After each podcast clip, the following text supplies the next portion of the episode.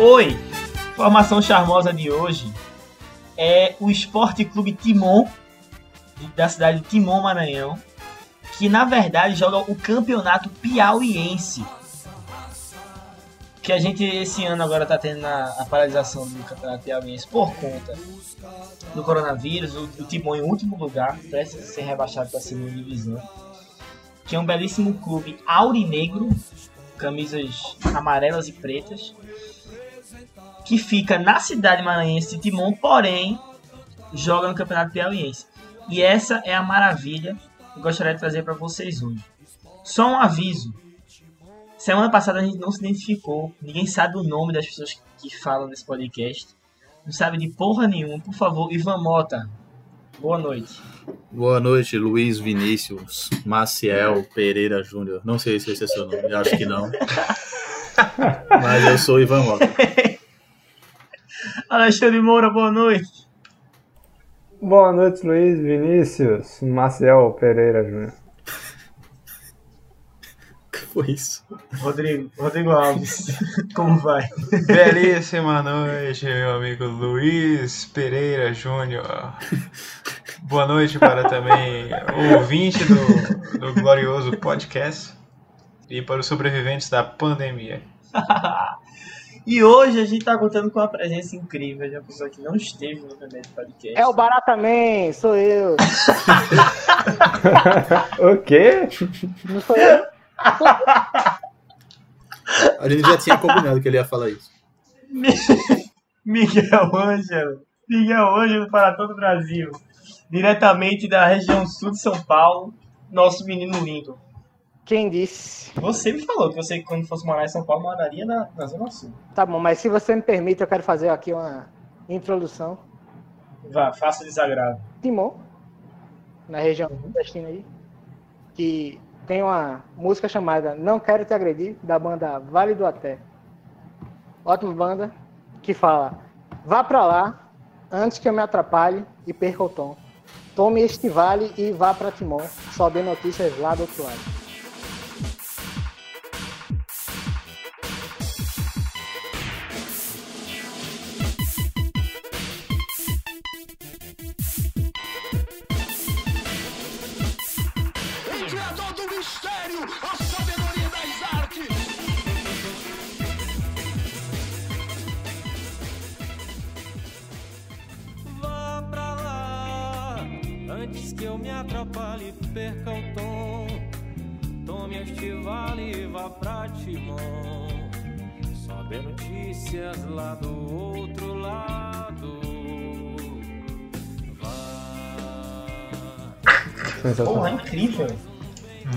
Essa banda é, é, é Teresina?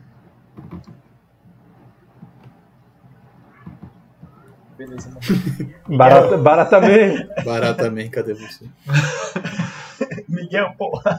Baratamente. Ai, meu Deus. Ele, ele só veio pra falar essa música e foi embora. Ai, Ai, mas é isso, minha gente. Assim, só faz sentido o Timon, o, o esporte do Timon jogar o Campeonato Pia- Piauiense, porque Timon fica do outro lado do Rio Parnaíba, do outro lado de Teresina. Então, assim, não faz nenhum sentido, obviamente, porque é uma cidade maranhense, mas a porra do time tá jogando. Tá jogando no Piauiense, é isso aí que nós temos. E falando então aí de confusões geográficas, não é verdade? Exatamente. A gente, nós tínhamos falado no episódio anterior de um filme que se passava em Recife, mas não tinha sido gravado aqui. E aí nós descobrimos que ele também não se passa aqui, o que foi muito bom. Não, assim, a ordem Denúncia! fatos. O que? Eu só, só fiz um bordão gritando denúncia mesmo. Re- repita, repita o bordão. Repita o bordão, por favor. Repita o bordão. Denúncia! Tá, é, a ordem dos fatos, né? A gente tinha comentado aqui no, no podcast sobre o, o blog de João Alberto, que tinha essa, essa sinopse, esse, esse release do filme, que, que se passava no Recife, que não sei o que, não sei o que lá, que era um filme de terror, perseguição, que seja, norte-americano, todo mundo ansioso, toda a High Society recifense, louca por uma, uma premiere na Avenida Boa Viagem. E lá vamos nós, né? Essa reunião de mongol absurdo. Marcamos pra Compramos o filme em Blu-ray. Exatamente, porque a gente respeita os direitos autorais. Infelizmente estava com legenda coreana, mas foi culpa do, É culpa da da, entrega. da locadora 1337. e aí, beleza, a gente foi assistir essa porra. Just another hot summer day at Praia Boa Viagem. Hey, I almost forgot to show you guys what I found this morning. See great white sharks in their natural habitat. It's awesome. This is for tourists. You really want to spend all day on a boat. I am going to take you to a place that no tourist would ever find in a million years. E a informação que a gente já tinha conseguido pesquisando, até como até comentou no podcast passado, que isso foi gravado na República Dominicana. Então a gente já sabia que teoricamente não ia ter cena nenhuma do Recife. Ia ser só fingindo essa porra. Mas pelo menos a gente ia ouvir algumas estações da cidade. Ia falar Santa Maria. qualquer coisa sobre essa porra. E.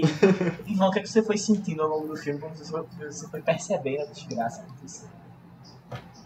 Eu fui ficando muito triste, de verdade. Porque eu só queria ver o filme pra ver como eles iam representar Recife. E aí começa numa escola bizarra lá, que parecia o. O, Ma- o Maria Imaculada, sei lá. No México? Parecia uma escola. Uma escola. é, era uma escola americana, mas no México. Aí, beleza, né? Santa Eles estão no Maria. México, mas. Isso. e Maria Imaculada, velho. Eles estão no México, mas uma hora eu acho que eles vão acabar indo pra Recife, né? Mas aí o filme foi passando, foi passando, eles não saíam do México, se enfiaram naquele buraco lá e aí pronto, fudeu, né? Não vai ser em Recife nunca esse filme. Foi, E muito, realmente não foi. foi muito interessante porque a gente passou o filme inteiro dizendo: não, tudo bem, eles vão sair daí e vão chegar em Recife de alguma forma e eles nunca chegaram. Então vai ser assim: um Vai ter podcast que teoricamente o ouvinte deveria ver o filme, mas a gente tá indicando ele não ver o filme, então só ouça. Só ouça. É, a gente tá resumindo aqui a desgraça que vocês não devem viver. Acho que quem ouvir esse podcast precisa criar uma conta no site Letterboxd e curtir nossa denúncia que nós fizemos lá, avisando ao mundo inteiro que o filme não se passa em Recife. E, e, e junto dessa denúncia, recomendando que a gente tem cinema que presta feito nessa cidade, para que a galera não ache que a gente é só uma cidade latino-americana carente de representação cinematográfica. Exatamente. É, antes, antes de passar para as estrelas, eu queria dizer que eu mantive minhas esperanças até perto do final do filme, por, pela minha experiência que eu passei vendo o episódio dos Simpsons, que era no Rio de Janeiro, e no meio da cidade tinha uma floresta. Então, era, tudo era possível no Brasil para o cinema americano e realmente fiquei decepcionado. Não saiu, quando eles saíram da caverna, não era em Boa Viagem. Eu queria dizer primeiro que não é só culpa do, do querido João Alberto. Tá no, no site do Cinemark, tem falando que é em Recife, tem uma matéria da Veja falando que é em Recife. Então todo mundo falou que essa merda era em Recife e Tem, fomos enganados. tem sites americanos que dizem que o filme se passa no Brasil. Aí agora me diz, qual a probabilidade Loucura. de uma porra dessa acontecer? Se fuder. Inclusive, inclusive. Caralho, tem que parar. Porra, vai se fuder inclusive, caralho. Foda-se, é. Inclusive vai ser a palavra inicial de todo mundo agora. Falando Tem- sobre o outro assunto. Sim, te- temos inclusive, inclusive Nossa, sites locais combinados com esses americanos, os malditos Yankees, para progredir a, a- essa mentira aí na população recifense.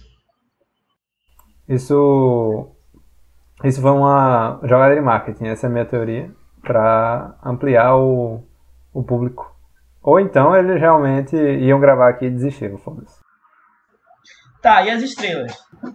As Ele protagonistas. falou o nome do filme já. Caralho, o nome do filme. Melhor Não filme fala Medo filme. Profundo. Esse filme não, não tem que ser divulgado aqui.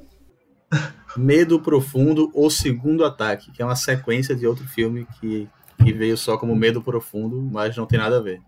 Só é o mesmo diretor, mas os personagens são todos diferentes. É porque eu acho que deve ter sido tão ruim o primeiro que ele quis se provar, né? Não, eu consigo fazer algo pior ainda. Eu queria perguntar a Ivan se elas, as duas atrizes, as filhas de Sylvester Stallone e Jamie Foxx, filhas dele, né? Duas filhas do mesmo pai, como tu disse. Se elas já tinham feito algum filme antes. Eu tô aqui com o IMDB delas aberto, que é Sistine Rose Stallone. E ela tem três créditos. Tem uma série chamada Love Advent, que ela faz ela mesma. E o primeiro filme dela foi o, o Medo Profundo. E tá gravando outro aqui. E eu queria destacar a qualidade da capacidade de rir das duas atrizes que.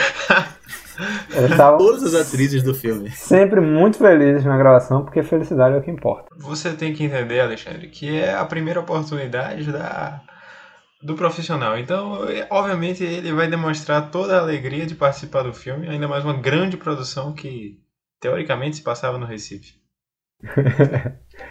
Mesmo vendo todos os seus amigos sendo atacados por um tubarãozão cego, tem que continuar com um sorriso no rosto. É verdade. Não, e são, são umas ruínas maias absurdas. Não, Parece um peixe cego que grita Esse embaixo é, d'água. é o ponto mais alto do filme. Eu acho que faz muito sentido um peixe cego gritar porque ele é cego, ele não é mudo. Nossa senhora. Qual é a sinopse do filme que vocês entenderam? Que o quê? A sinopse do filme, o que é que vocês entenderam que, é, que pode ser a sinopse desse filme? Uma garota neurotípica tenta fazer amizades. É, duas irmãs saem numa aventura nas águas mexicanas e acabam caindo, é, ficando presas numa caverna cheia de tubarões. Elas iam assistir uma, com o nome, uma apresentação lá dos Tubarão, que você ficava num, numa gaiola de ferro lá, segura. Mas aí, em vez disso, chegaram duas outras amigas e chamaram elas para ir lá pro, pro, pra aquele lugar que nunca foi explorado antes, muito incrível. E aí aconteceu toda a merda. Era um museu natural debaixo d'água, né? Elas não esperavam que teria tubarões lá. O resumo que nós temos aqui é uma grande merda. Decepciona, decepciona, porque todo mundo diz Recife, Recife, Recife, querendo queimar a nossa imagem, querendo foder o nosso turismo. Recife só tem tubarões brancos absurdos. E somos mais do que isso. Eu- eu- se a gente for dar uma ressignificada nesse bagulho todo, ainda bem que essa merda não cita Recife, só vai foder a cidade. Já basta de, de cultura pop falando de ataque de tubarão e falando mal da gente. E é isso aí. Não vejam essa porra, não, não, não deem ibope pra esse diretor mesmo. Cara, eu tô impressionado que, que esse filme faturou 46 milhões de dólares no mundo Sim, inteiro. ele teve lucro. Impressionante. Uma, uma coisa que eu acho, que é a minha teoria, né? que a cena do peixe ela foi incluída após o filme ser feito. O diretor ele viu a grandiosidade da merda que ele fez, aí ele resolveu incluir essa cena, porque se a pessoa, depois dessa cena, que o peixe grita, continua vendo o filme, então ela tá preparada pra tudo e ela vai E é logo no começo, coisa. né? Mais ou menos 25 minutos de filme, assim, já tem uma... É, mas fa- faz muito sentido isso, realmente. De você, geralmente, quando você vê que uma coisa não ficou tão boa, você meio que dá um aviso através da narrativa pra pessoa. é, enfim, qualquer filme, né? Você vai ditar o tom do filme logo no início pra pessoa se acostumar. Por exemplo, é, Bacurau não faz isso, e aí ele corre, corria o risco de desagradar, porque ele no início tem um tom totalmente diferente do resto do filme. É um teste de fé. Sim, uma coisa que você pode fazer Exatamente. também é seguir os passos do diretor de Quarteto Fantástico, Josh Trank, né, esse é o nome dele, que anunciou no Twitter dele que o filme era uma verdadeira bosta. E isso proporcionou ao filme um maravilhoso prejuízo. E assim ele foi cancelado por Hollywood. Sim. Engraçado você falar em prejuízo, porque na palavra está claro aí que foi um pré-juízo mesmo, um pré-julgamento. Exatamente, Exatamente. como Exatamente. exatamente como em quando eles lançaram a cena de Rei Leão, do Rei Leão 3D, do Hakuna Matata, antes do filme ser lançado, para que as pessoas vissem e já soubessem que ia ser uma merda.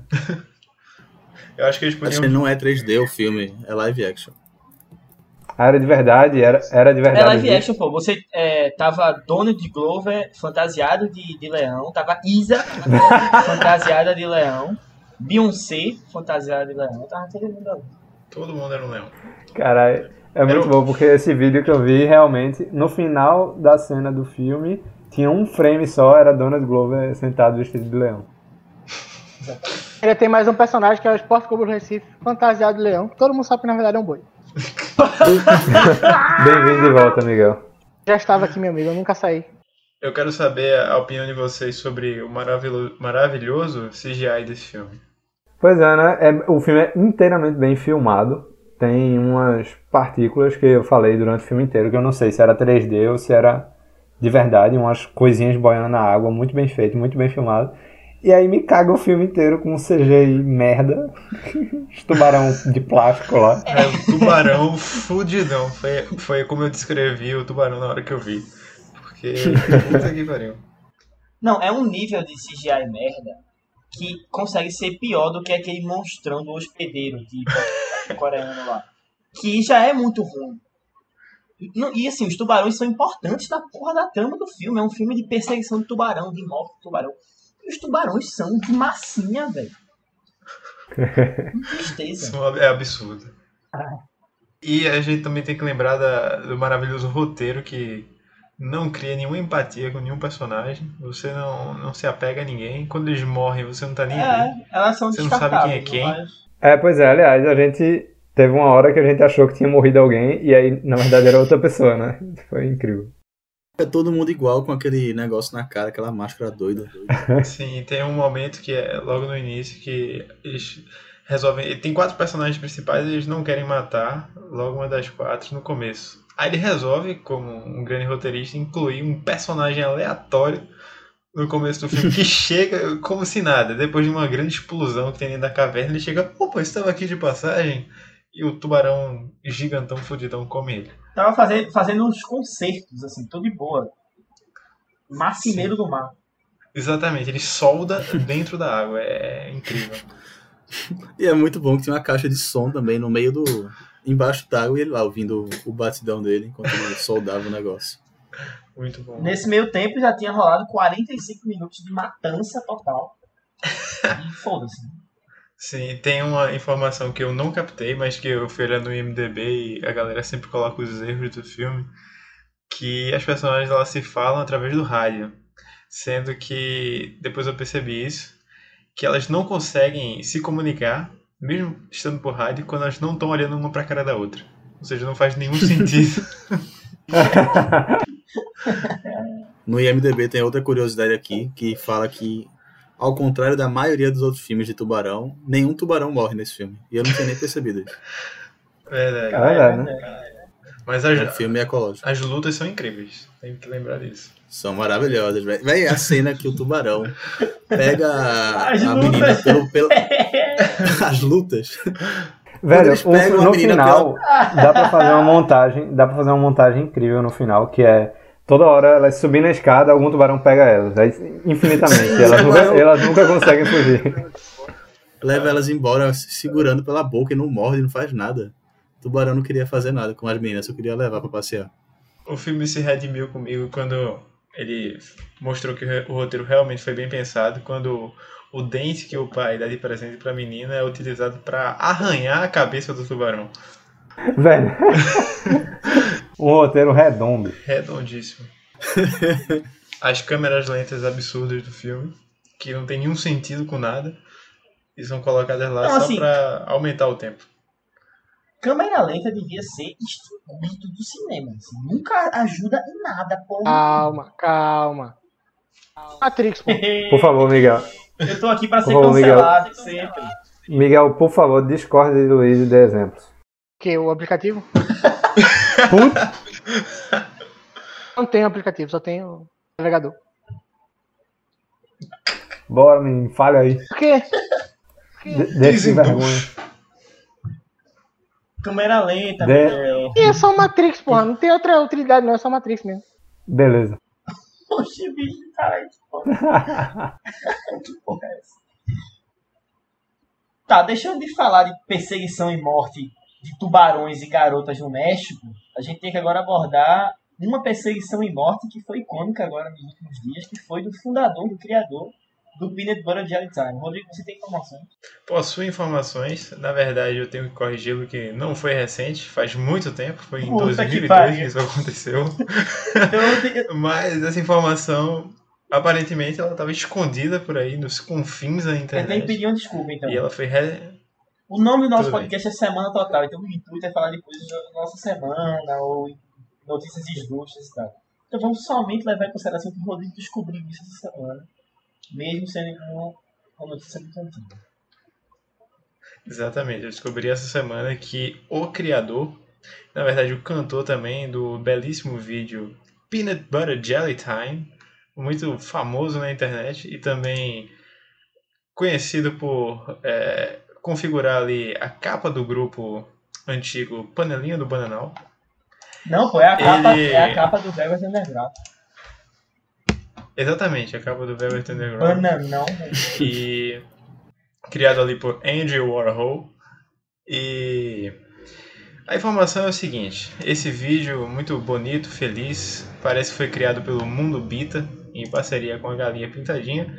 Na verdade, tem uma história trágica que se esconde por trás, que é o seu criador, que morreu tragicamente após um- uma perseguição policial de 11 horas. E ele cometeu suicídio no final.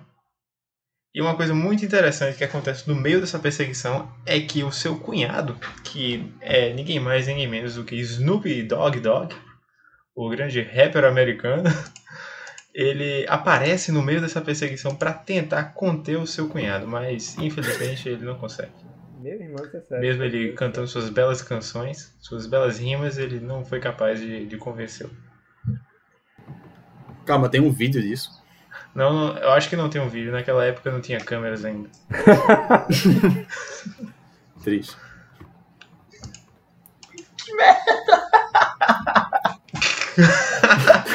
Acabou. Acabou o programa. Acabou o programa. A informação foi tão charmosa que ninguém conseguiu. Eu tô tentando achar isso na Ô, internet. Rodrigo. Tu inventou essa porra, não foi, Rodrigo? Talvez Olha eu tenha que sonhado, não tenho certeza. Tem que, ter, tem que abrir espaço aqui pra fake news também, né? Esse é um podcast inclusivo. Caralho, achei agora. Olha só. Eu achei num fórum da IGN. Então é real. Que aí fala a mes- mesma informação que você, que você trouxe. Se tá no fórum é porque é verdade. Quando tu falou da perseguição que durou 11 horas, eu lembrei de um filme que eu vi, que é do mesmo diretor. Caramba, qual é o filme? É, Ivan, como é o nome daquele filme coreano que tem. É, é um. Acho que é do mesmo diretor de The Wailing. É, Chaser, eu acho que é esse, né? Pronto. Do mesmo diretor de The Chaser e de. Acho que The Wailing também. Que é o filme Mar Amarelo. Ou é Oceano Amarelo. Que tem uma cena de perseguição policial que o cara despista vários carros de polícia andando a pé. E a cena é longa pra caramba, sério, é muito bom. O filme é normal, é, na- é realista, e aí tem essa cena no meio, é sensacional. É, já que você falou amarelo, eu consigo fazer um, um link muito importante que é com o filme Amarelo Manga, dirigido pelo maravilhoso Cláudio Assis. E retornando ao episódio piloto, que é um episódio secreto, apenas os ouvintes Nós vamos liberar esse-.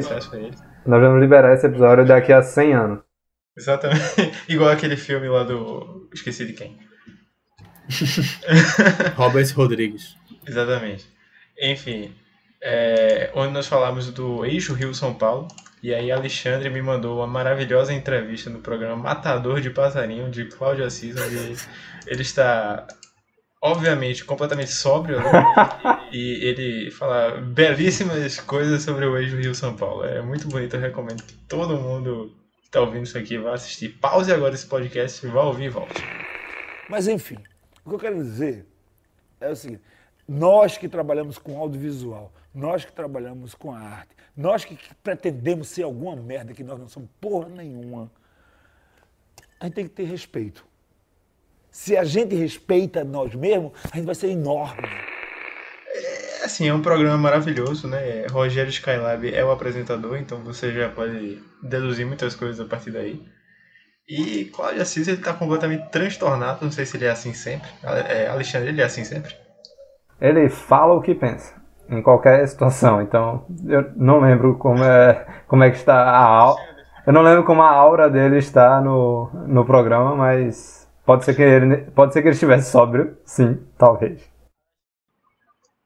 Como é falar com o Cláudio Assis no WhatsApp? No WhatsApp. Ele não, ele não fala muito por WhatsApp. É mais. Acontece, às vezes. E aí. Não sei. Eu falo muito pouco com ele pelo WhatsApp. Falo mais pessoalmente. É, mas ele bate na porta da sua casa no meio da noite, assim, discutir cinema. Vocês estão querendo prejudicar Alexandre. Oxente, É verdade. é, porra, Tá cortado essa parte. Tá tudo bem. Está tudo bem. Uma vez eu tive uma conversa com ele a caminho da minha casa, saindo do de próximo de um lugar que ele estava na hora trabalhando, e discuti com ele o caminho inteiro como o meu pé estava com calos porque eu esqueci de botar meia de manhã. Então as conversas são desse tipo. Chega Cláudio Assis no meio da noite, bêbado, es- estourando a porta da sua casa, falando: Sobe que tu tá dizendo que nós Deus que é melhor que eu. e de fato ele tem razão em reclamar isso, porque não dá. Fala aí, Ivan. O nome do programa de, de Skylab é Matador de Passarinho. Matador de passarinho, homônimo da música também, né? Incrível. Maravilhoso. Só conhecia a música. É maravilhoso. E eu tô vendo aqui os álbuns que ele lançou. E ele lançou ano passado um álbum chamado Crítica da Faculdade do Cu.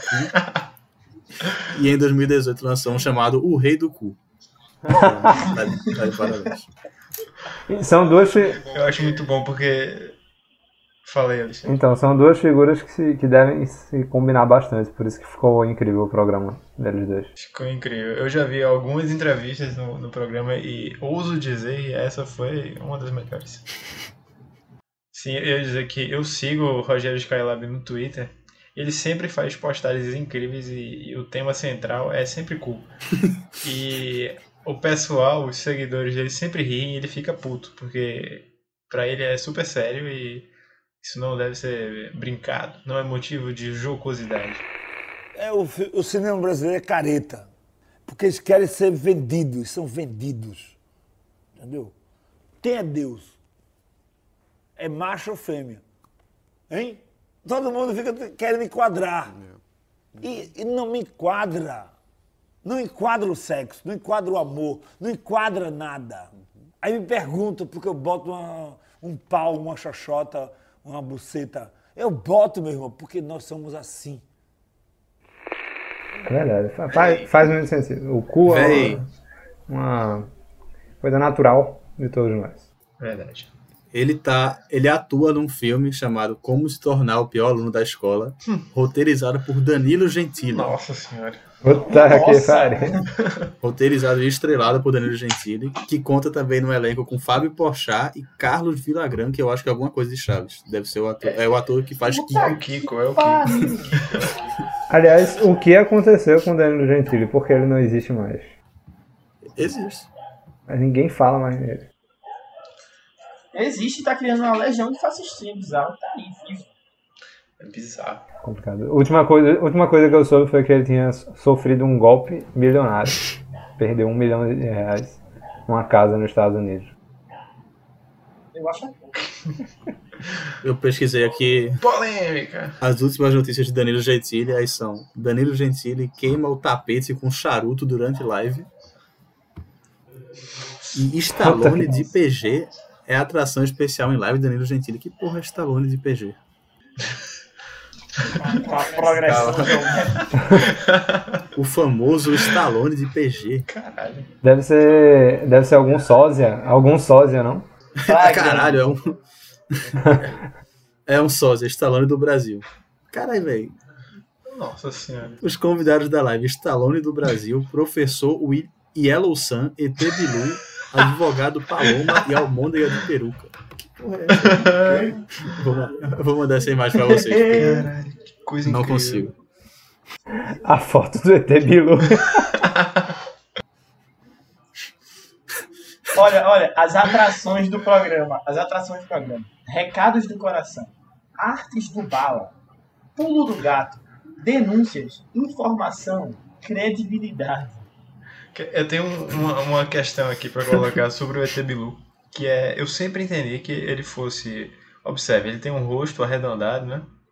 E ele tem um pequeno corpo, uma super monocelha seguida por dois olhos brilhantes neon e um super bigodão que é paralelo à sua monocelha. Vocês veem da mesma forma? Eu sempre é, eu sempre vi isso como se fosse uma bandana ele, e ele sendo como uma tartaruga ninja. ah, bom. Tudo bem. Mudou oficialmente a imagem. Ó, pra quem, pra quem quiser acompanhar essa live, vai acontecer ainda. É, em, algum, em algumas horas. É hoje. Então, é... Não, não, não vejo. Não vejo. Então nossos ouvintes não vão ouvir, não vão ver, mas a gente pode ver. É verdade. Live comentada ao vivo, inclusive. O próximo podcast vai ser sobre vai essa live. meta live. É, nós falamos aí de Cláudio Assis, um grande diretor, e aí eu queria puxar o assunto para um rapaz chamado Peter Good, que é diretor de alguns episódios e produtor executivo, que é basicamente um diretor, de Better Call Saul.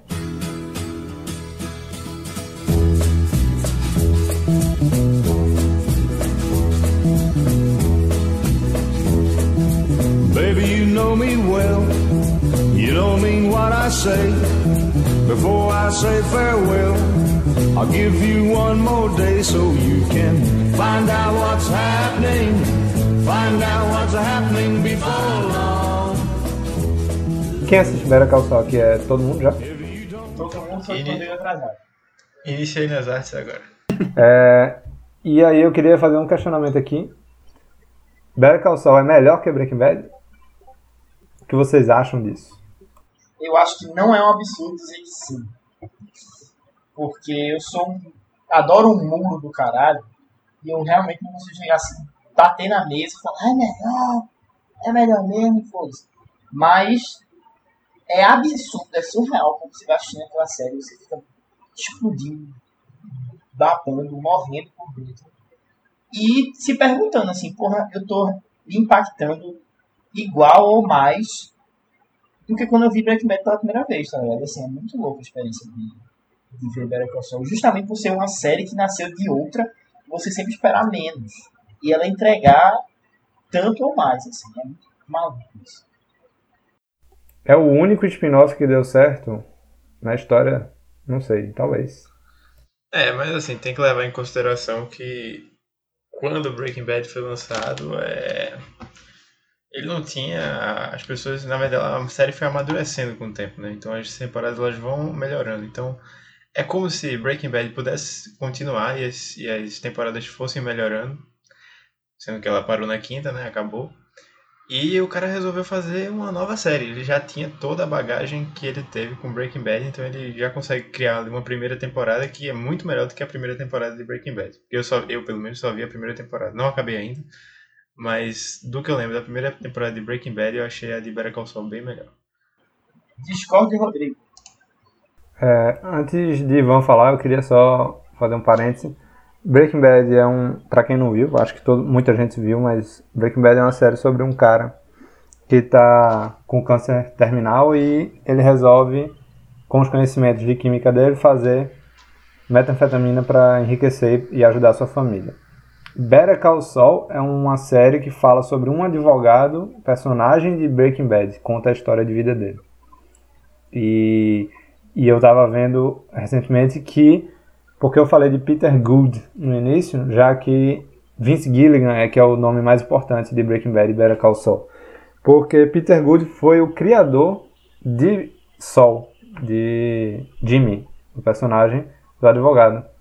Tava vendo recentemente isso, Vince Gilligan falando com ele, dizendo que ele foi o criador, ele que idealizou o personagem. E depois Better Call é, Saul virou um tipo uma piada interna entre eles, porque eles pensavam pô, isso não vai caber em Breaking Bad. Então a gente faz isso é, num programa só para o Sol depois. E isso era uma piada e depois acabou virando realidade. Miguel, você quer fazer um comentário a isso? Quero fazer um comentário. Meu comentário é o seguinte: qualquer coisa facilmente melhor que a primeira temporada de Breaking Bad. A primeira temporada. Disco! A primeira temporada de Sabrina, Aprendiz de Feiticeira. Estreia em 1996. Estrelando Melissa John Hart. Papel de Sabrina. É melhor que a primeira temporada de Breaking Bad. Eu vou discordar aqui. Eu adoro a primeira temporada de Breaking Bad. Você já assistiu a primeira temporada de Sabrina, Aprendiz de Feiticeira? Tudo bem, não posso, não posso dizer que já. Ivan, suas palavras. Eu vou primeiro dizer que eu concordo com o Miguel, que a primeira temporada de Breaking Bad é meio chata, meio difícil. Tô pedindo meu. Eu só vi uma vez. Eu só vi uma vez Breaking Bad, mas foi Alexandre que me fez assistir e ele teve que me forçar a terminar a primeira, porque eu não tava aguentando, mas valeu a pena, porque depois melhora muito. E sobre a polêmica que Alexandre trouxe aí, eu não sei realmente eu teria que ver Breaking Bad de novo, porque eu vi há muito tempo e eu achei incrível. E tô achando Better Call Saul também incrível. Então, se fosse para responder agora, eu diria que é mesmo nível, mas Better Call Saul não recebe nem sim, é, nem metade do, do sucesso e do carinho que Breaking Bad recebeu na época. Eu acho que Better Call é muito muito subvalorizado. Deveria ter ganhar mais prêmios, ganhar, ser mais comentada nas redes sociais, essas coisas que, que quase ninguém fala de Better Call Saul. Sim, deixa eu só entrar com, com a discordância que eu estava pensando que o Rodrigo falou. É, que ele tinha dito que meio que Better Call Saul é uma, uma continuação do amadurecimento da produção de Breaking Bad.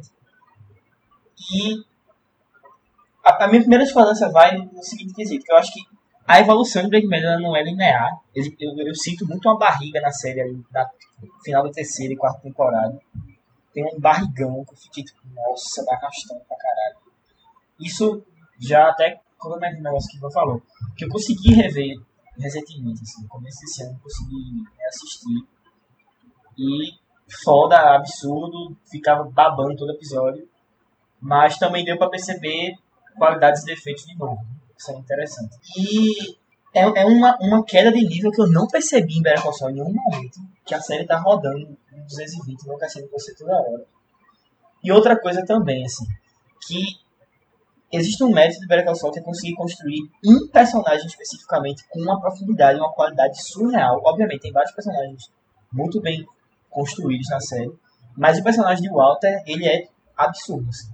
A maneira como a série consegue construir e te colocar nas frustrações, nas derrotas, nas bizarrices da cabeça dele, das necessidades de suprir aquilo com dinheiro, com, com posições sociais, etc. E, tal. e eu acho que alguns outros personagens em Breaking Bad, tipo a, a esposa dele, eu percebo uma oscilação de, de, de, construção. Assim. No início ela tá sufocando ele, assim, questionando o tempo todo. Depois ela já começa a entrar no processo de negação. Enfim, me parece duas pessoas na série, e não por ela, mas pela construção de, do, do que a, o roteiro pediu, o roteiro colocou. E já falando Better Call Saul, assim, é, é muito maluco você ir percebendo como personagens ainda são eles mesmos desde o começo, desde o começo da série, mas que estão reagindo a novas situações que apareceram, assim. Sem spoilers. Certo.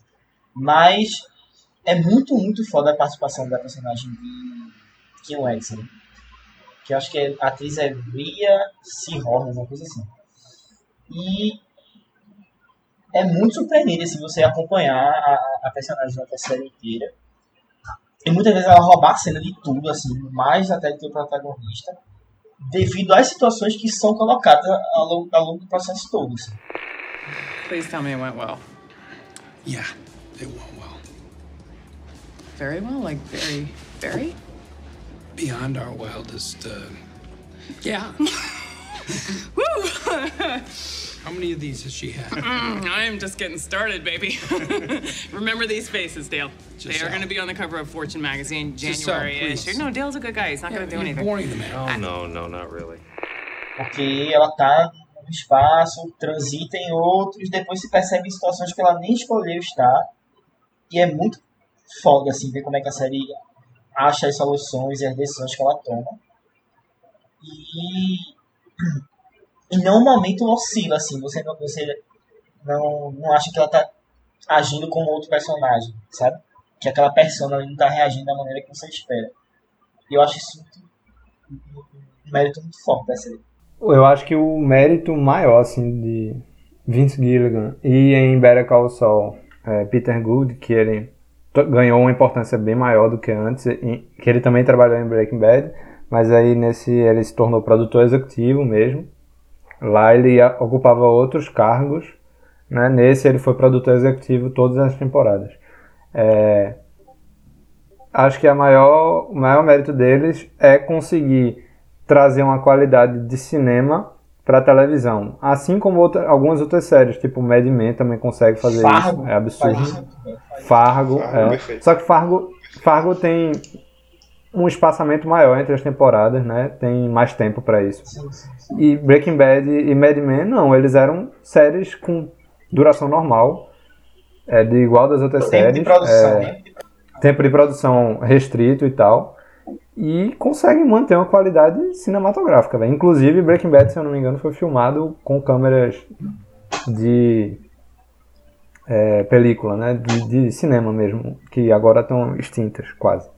É, e eles entregam isso com uma qualidade muito grande de tipo de conseguir equilibrar, que só no cinema você se supunha que só no cinema você conseguia equilibrar roteiro, direção de arte, direção de ator, né? Fazer o ator dar o máximo de si, que eu acho que é, nem Bob Odenkirk nem ela, eu não acho que eles, talvez, eu estou chutando aqui, talvez em uma outra produção eles não entreguem uma qualidade tão grande.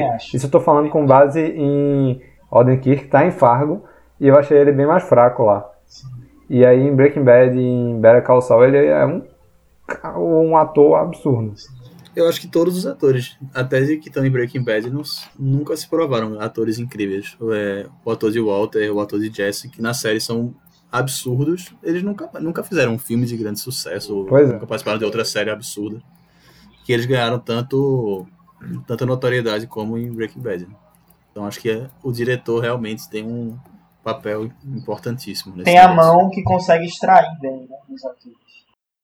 É, e aí, tipo, e ainda manter nisso uma direção de arte absurda, porque tudo é minimamente pensado, inclusive tira um pouco do naturalismo, às vezes, da, que eles querem passar, do é, realismo que eles querem passar, eu sinto um pouco, porque é tudo muito bem pensado no quadro, no, no que é que eles estão vestindo, no, na, no cenário, é, é muito bem pensado em tão pouco tempo. Eu acho que é o maior mérito é, da- dessas duas séries é esse. E aí eu acho que em Better Call Saul isso está sendo feito com maior qualidade por causa do que Rodrigo disse, porque já pegaram experiência com Breaking Bad e aperfeiçoaram com Better Call Saul. Mas eu não acho melhor que Breaking Bad. Essa é a minha opinião. Porque Breaking Bad tinha tudo isso, um pouco menos tinha uma experiência um pouco menor ali, visivelmente, mas ele conseguia trazer mais impacto para as coisas. E talvez, propositalmente,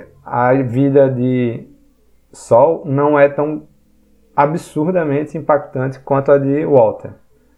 E aí eu não sinto a mesma, é, sei lá, minha cabeça explodindo, é, caralho, o que, é que vai acontecer agora? Eu não sinto isso com, com o Sol. Eu sinto que é uma coisa mais interna do personagem, mais voltada para é, inclusive situações fora da história dele, que é tipo, você relaciona Sol e a injustiça que ele sofre no começo, na primeira temporada, e na segunda também, você relaciona muito isso com outras pessoas, pessoas que você conhece, pessoas importantes, públicas, é, sei lá. Você consegue relacionar a questão da injustiça que ele sofre muito mais do que a história de Walter, que é uma coisa mais particular, eu acho. Então, tipo, o que me chamou a atenção mais nessa série não foi o impacto das cenas, não foi a cenas de ação, que tem e são excelentes, e sim aquela aquele debate social que tá ali em Breaking Bad bem por trás e em Better Call Saul parece estar bem em primeiro plano, tá ligado? Não sei se vocês concordam. Não, isso que tu falou me fez pensar uma pequena coisa que eu nem tinha organizado na cabeça assim pra dar voz. Que é o seguinte, assim, em Breaking Bad, já que ele estava lidando com o contexto familiar, que a instituição família traz milhões de pesos e amarras para a vida do sujeito, então ele estava vamos dizer assim, em apuros com o cartel, mas também com muito medo da, da esposa descobrir.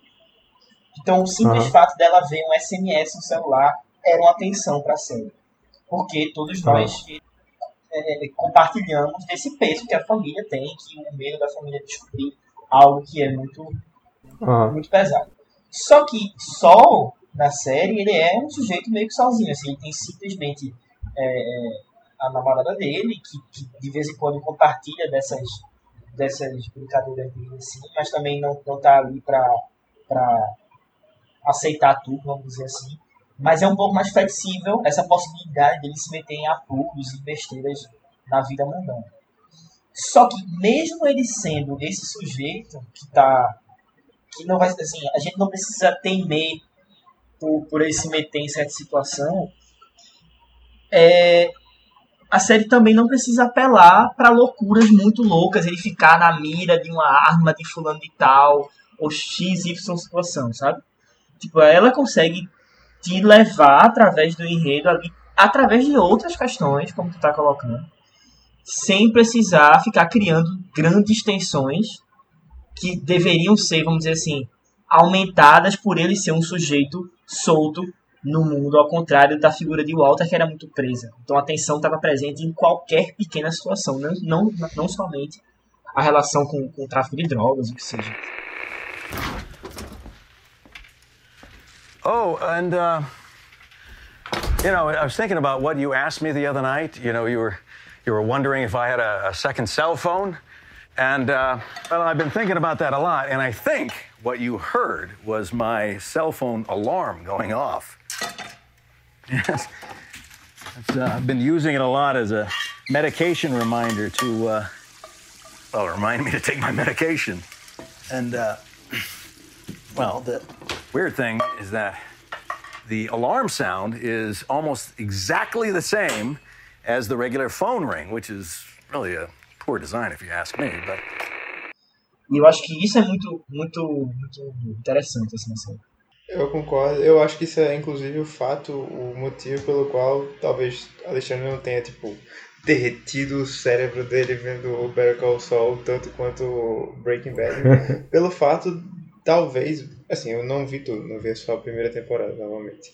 Mas, é, tipo, ela não se levar tão a sério quanto Breaking Bad pelo próprio personagem em si, que é tem todo aquele carisma dele e se coloca, como o Luiz falou, em situações mais mundanas e, e tal, que permitem, até certo ponto, um, uma coisa mais de humor do que Breaking Bad permitia pela, pelo próprio peso da história, da narrativa e das situações que Walter vivia, né? É, mas aí eu já coloco, eu acho que isso é muito sintoma do início da série. É, quando vai evoluindo a É, história, vai eu ficando acho que- cada vez mais Exato. sério. Vai saindo desse, desse lugar, desse lugar simplesmente da brincadeira, que ele é um personagem muito ligado a isso.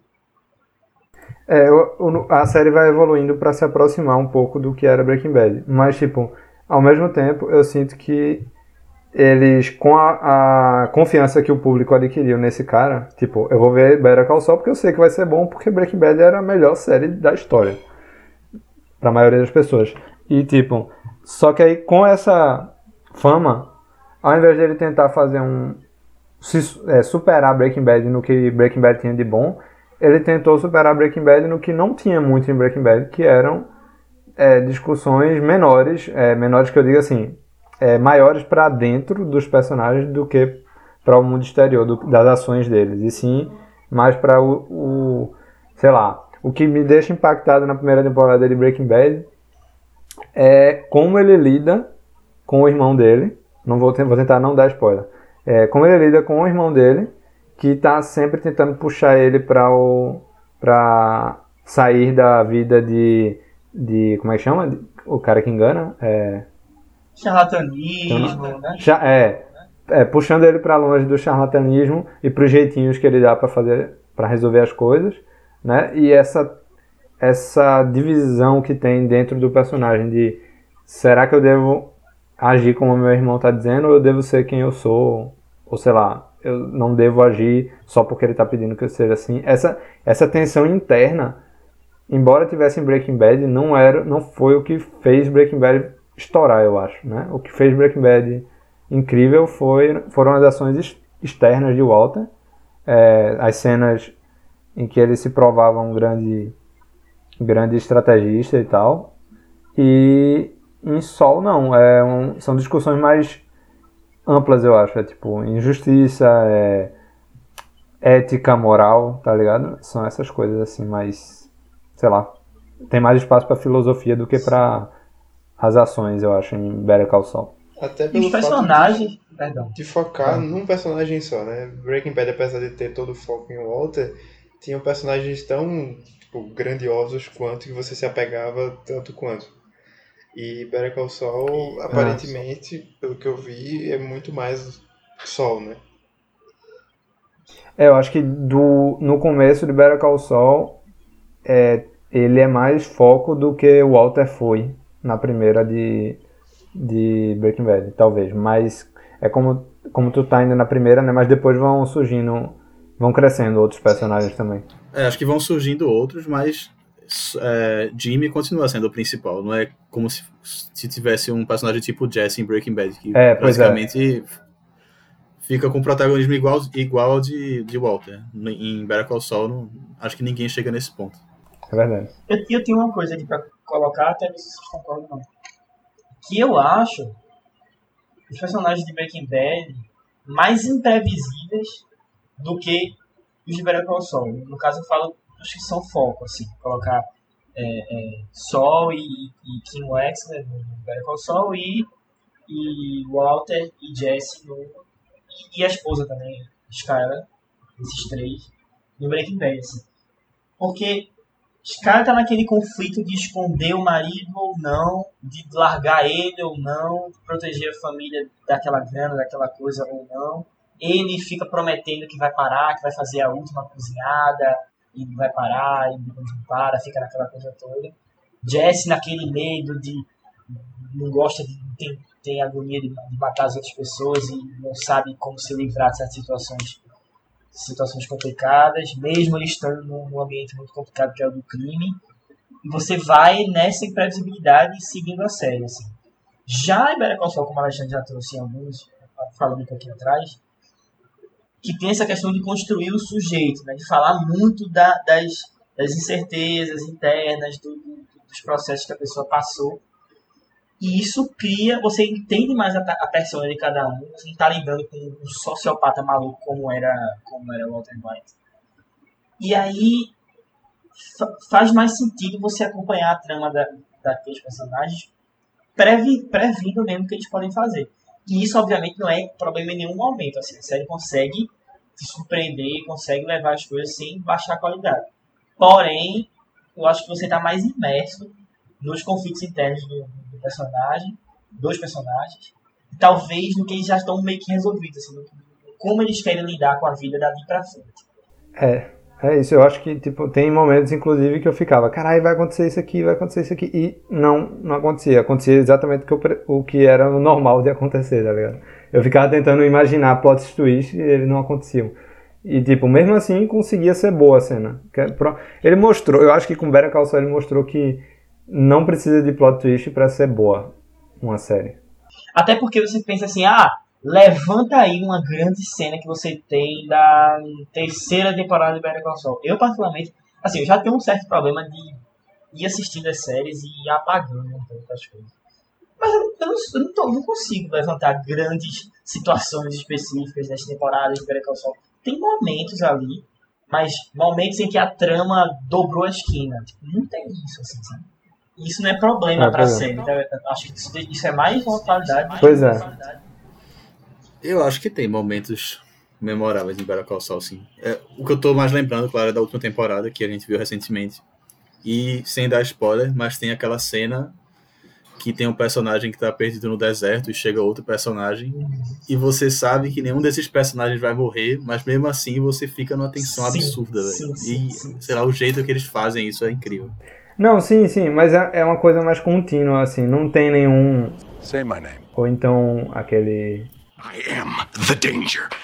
I'm the one who knocks. Não tem isso. Você vai Mas vendo, será- você vai vendo o Sol se transformando em, em Sol, né? Deixando de ser Jimmy, passando por é, deixando de ser Jimmy e passando a ser Sol de verdade, mas isso é muito mais gradual do que um de, de, de Walter que precisava mudar rapidamente porque ele ia morrer em seis meses, tá ligado? Pode ser. Mas será que por Breaking Bad ser muito mais popular na cultura pop etc., essas frases, esses momentos ficaram mais marcados do que momentos de Better Call Saul? É, não sei, talvez, sim, mas eu mesmo não consigo pensar assim numa, numa cena impactante de, Breaking, de Better Call Saul. Eu, eu acho a série inteira constantemente boa. Eu me sinto me senti emocionado em várias cenas, de maneira que eu não me senti em Breaking Bad. Mas não tem aquele impacto é porque esse impacto, essa coisa de impacto que o Breaking Bad tem, é uma coisa bem mercadológica, na verdade, que é para atrair a maioria do público. E eu acho que com o Sol ele teve espaço para não precisar fazer isso tantas vezes. Tá ligado? Ele pôde se concentrar em contar a história de um personagem e a mudança dele, que é um, ninguém muda de uma hora para outra.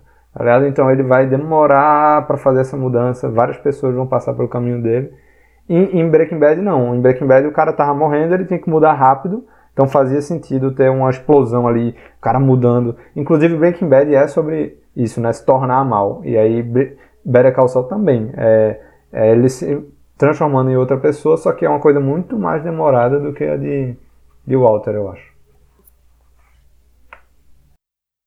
E aí talvez por isso não tenha uma cena impactante. Eu acho que mesmo que tivesse muito mais gente assistindo, e tem muita gente assistindo, só não é tanto quanto Breaking Bad, né? Mas se tivesse mais gente assistindo, eu acho que ainda assim não teria uma cena extremamente marcante. Talvez é, do, de um outro personagem, né? De Nacho.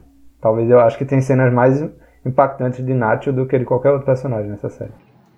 É, acho que eu tava tentando lembrar agora de algumas cenas. A maioria é com Nacho mesmo. Pois é. É porque nacho com cheddar fica muito. Vocês, vocês esgotaram o tema ou querem falar mais?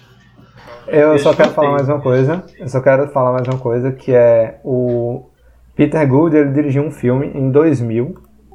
Eu acho que foi o único filme que ele dirigiu. Depois ele só tu, ele só trabalhou em Breaking Bad e Better Call Saul como diretor, pelo menos. E o nome do filme é Meeting Daddy. Vou ler a sinopse aqui.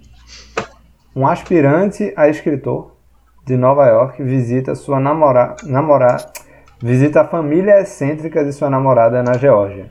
O cara é liberal e a família da namorada é conservadora, ou seja, um get out de brancos.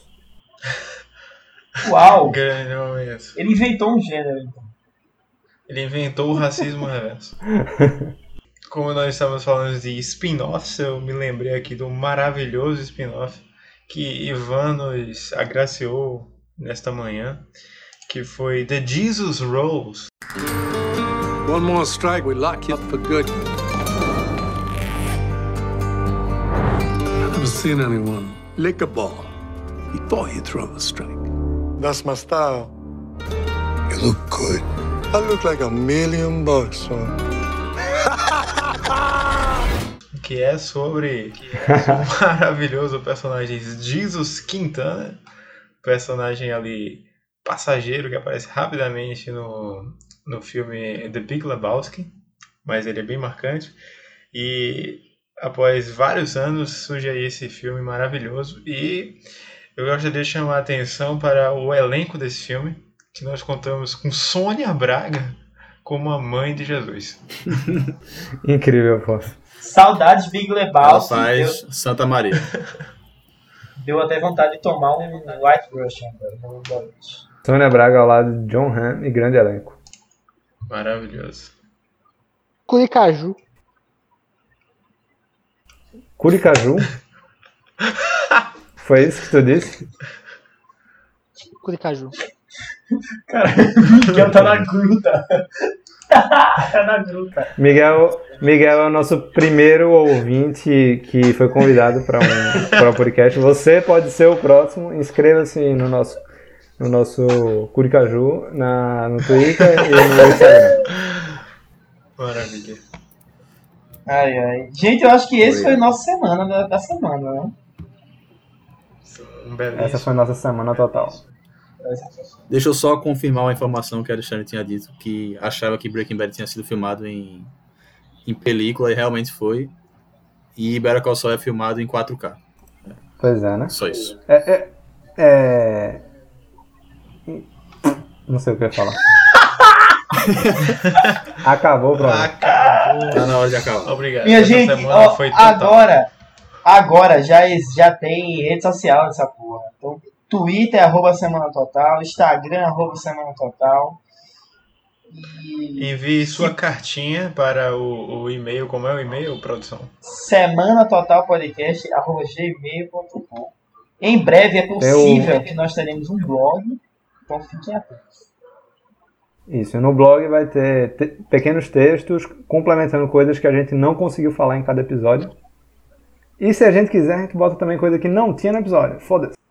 Coisa que a gente acordou com o cu virado o pra lua, podcast é nosso. ficou com vontade de falar um pouquinho. Acordou com um caju no cu. Então é isso, gente. Caju, hashtag Marília Mendonça, nota Miguel. Essa é a divulgação de nós. Do nosso Rodrigo, o seu adeus. Ah, muito obrigado ao ouvinte que ficou até aqui. Eu gostaria de pedir desculpas a você por ter Perdão por sofrido tanto merda. assim, perdão pelo vacilo. E muito obrigado e até mais. Alexandre, o- a sua despedida. Queria agradecer a todo mundo que ouviu e às pessoas que pularam pro final e que estão ouvindo agora. Ivan, o seu adeus. Muito obrigado a todos. Eu só tenho uma palavra para definir esse podcast. Eu vou lhe provar que, que esse seu áudio sempre trava quando você tenta gravar ele. Vou ouvir pela primeira vez ele agora. Tchau, tchau, gente. Um forte abraço. Luiz, Muito calma, obrigado. qual Miguel, seu- se despeça. Miguel, Miguel, nosso, nosso ouvinte premium. Miguel, o seu adeus. Muito bom participar aqui dessa, dessa audiência, com pessoas apenas escutando o podcast ao vivo. Boa noite. Saudações do rubro, Miguel. Luiz, qual é o seu, qual é o seu, seu despedida? Minha despedida é. Vai tomar no cu para de ouvir essa merda. Uh!